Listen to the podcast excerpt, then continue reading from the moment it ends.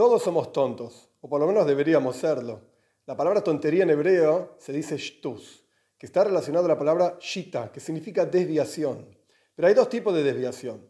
Desviación por debajo de lo racional, y ahí realmente serías un tonto, como la gente dice tonto, o desviación por encima de lo racional, en cuyo caso serías un tonto, pero en realidad estás entregándote irracionalmente por encima de lo lógico a Dios. Entonces, en ese sentido, somos todos shoitim, todos somos tontos.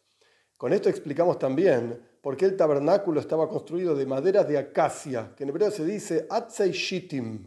Shitim de vuelta, relacionado con la palabra shtus, tontería, pero también desviación por encima de lo racional. El Mishkan, el tabernáculo, era parte del servicio a Dios de cada uno de nosotros, de aprender a ser tontos en el sentido de entregarnos plenamente a Dios por encima de lo racional.